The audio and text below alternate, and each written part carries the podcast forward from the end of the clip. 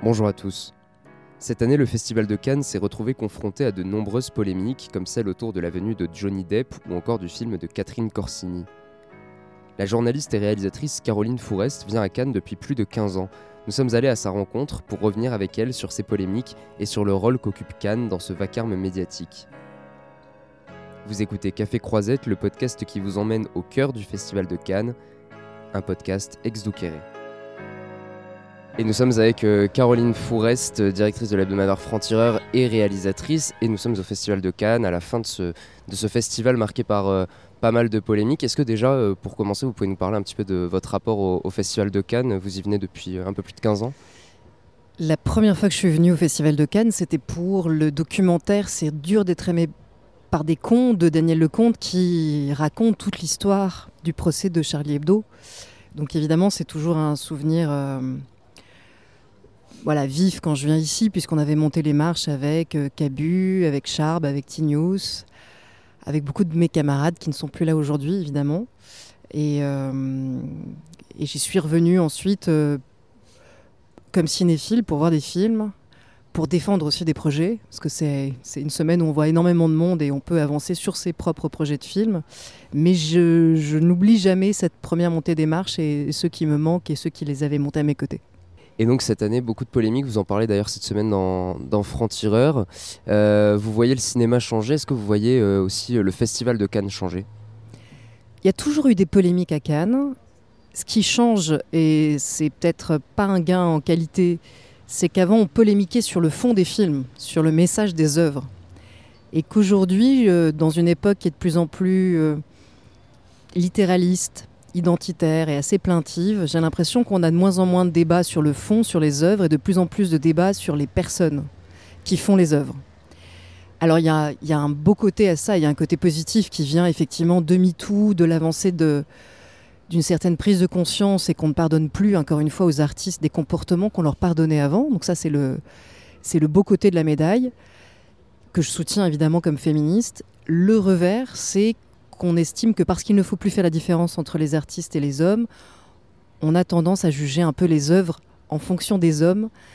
Or, une œuvre, pour moi, c'est très important de sauver cette nuance, parce que c'est là que réside la liberté de créer, et que toutes les quêtes, même la quête pour la justice, même la quête pour l'égalité, ne doivent jamais marcher sur les libertés. Donc, la nuance que j'ai envie de sauver, c'est que les œuvres doivent, encore une fois, être, continuer à être jugées pour elles-mêmes, et que même si on est influencé dans notre perception, bien sûr, par les choix d'acteurs, euh, de réalisatrices ou de réalisateurs, on, doit pouvoir en discuter encore et on doit pouvoir se disputer encore sur elles aussi. Vous pensez notamment au film d'ouverture qui a beaucoup fait polémique, euh, Jeanne Dubarry de Maïwen, avec Johnny Depp?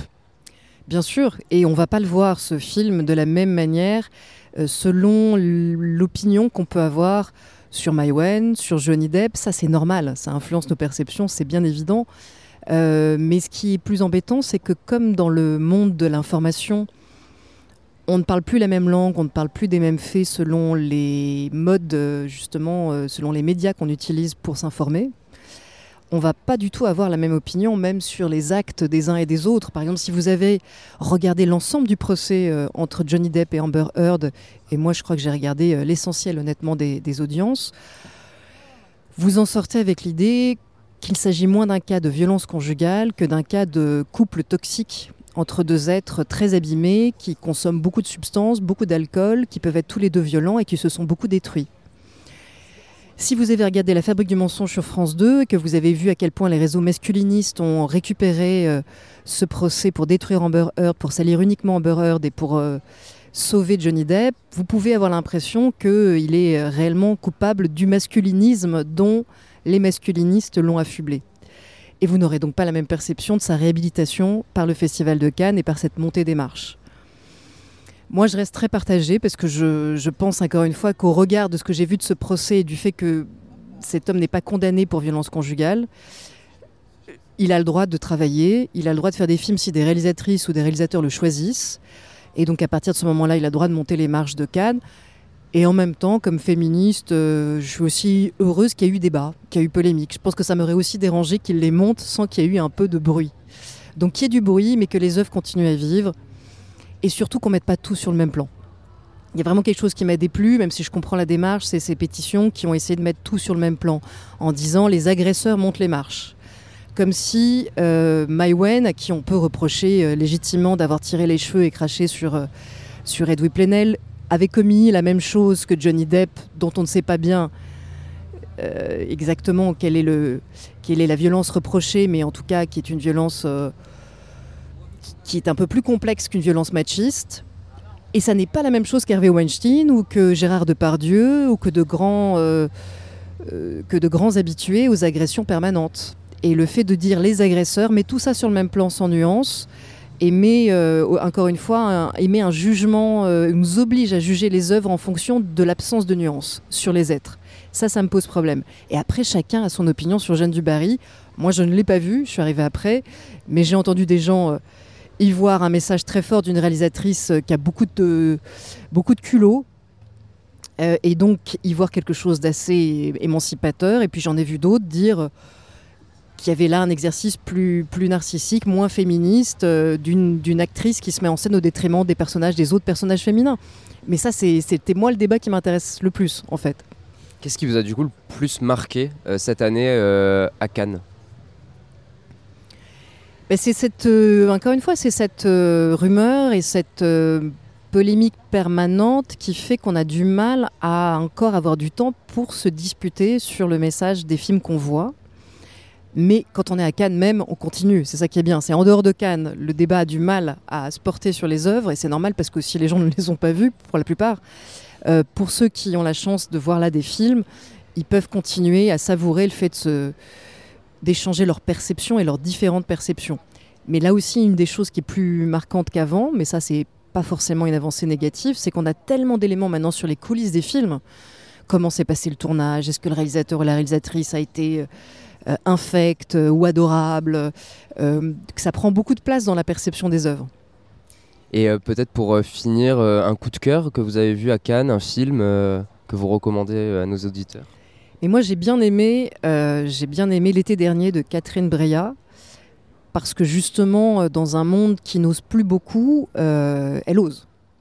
Elle ose aborder un thème qui est très tabou, qui est très dérangeant, et son film est très dérangeant, puisqu'il raconte euh, l'histoire d'une femme mariée qui a une famille, jouée par Léa Drucker, et qui va céder à la tentation et au désir pour euh, son beau-fils, qui est joué par un acteur euh, jeune. Je veux dire qu'on est, euh, on n'est pas, euh, il n'y a pas de. Elle cherche pas Catherine Breillat dans son film à, je trouve, réhabiliter ses personnages. Elle cherche à nous livrer une vérité crue d'un désir qui a peut-être été façonné d'ailleurs par des traumatismes. Euh, C'est très ouvert, mais on le comprend. Euh, elle, elle nous livre cru la complexité d'un désir qui, euh, qui va avoir un impact sur, sur ces deux personnages et qui vont et qui vont pas gérer l'impact de la même manière d'ailleurs parce que l'une est plus adulte évidemment que l'autre et je trouve que dans un monde où on doit avoir des débats de plus en plus exigeants et on doit être de plus en plus euh, intransigeant avec la complaisance envers euh, certains comportements, on doit aussi pouvoir euh, faire en sorte que le cinéma reste le lieu d'expression de la complexité du monde, de la fragilité des gens, de la fragilité humaine, de, des zones grises de l'humanité. Et c'est un film euh, qui nous montre les zones grises en nous laissant les juger. Et je pense qu'on peut ne pas du tout avoir le même ressenti euh, en voyant le film de Catherine Breillat, selon justement sa sensibilité à ces zones grises et à ces zones dures et à ces zones qui peuvent laisser des traces. Donc j'ai aimé cette liberté de cinéaste, vraiment. Il y a aussi un film qui est déjà sorti, qui a été présenté à, à Cannes cette semaine, c'est L'amour et les forêts, que vous avez vu, je crois. Est-ce que vous avez euh, un petit, un petit avis sur, sur ce film? Mais ça aborde le thème de l'emprise et c'est là aussi euh, absolument euh, nécessaire. Je pense que c'est un thème qu'on n'a pas fini d'aborder honnêtement, que le cinéma doit continuer à aborder euh, parce que on est au début de comprendre ces mécanismes dans les relations qui peuvent être principalement les relations hommes-femmes, mais enfin toutes relations humaines peuvent comporter ces phénomènes d'emprise et il y a tellement à il y a une quête qui va être tellement longue pour essayer de voir ce qui est de l'ordre de l'emprise amoureuse normale. Je veux dire, d'être manipulé et influencé parce qu'on est amoureux mutuellement. Et ce qui est vraiment de l'emprise autoritaire et de l'emprise qui euh, finit par asservir l'autre. Et donc je trouve très bien que L'amour et les forêts l'aborde. Euh, c'est Je pense que ça va aider beaucoup de gens, honnêtement, à réaliser peut-être dans quel mécanisme ils sont pris. Maintenant, je pense que c'est un premier film sur ça, ou c'est un des premiers films sur ça, qui n'épuise pas la quête de complexité à ce sujet. Et que, et que d'autres cinéastes ont, auront envie de le traiter avec peut-être un rapport encore plus violent, encore plus direct avec, à ce sujet. Mais, euh, mais c'est un, une très belle euh, façon de commencer à l'aborder. Merci beaucoup Caroline Forest. Je rappelle que vous êtes directrice de l'hebdomadaire Franc-Tireur et réalisatrice et qu'on vous retrouve du coup tous les mercredis euh, en kiosque. Merci. C'est la fin de cet épisode de Café Croisette. Encore un grand merci à Caroline Forest pour sa participation. Merci à vous de nous avoir écoutés. Si l'épisode vous a plu, vous pouvez vous abonner à Café Croisette sur votre plateforme d'écoute préférée pour ne rien louper du festival et nous laisser 5 étoiles sur Apple Podcast ou Spotify.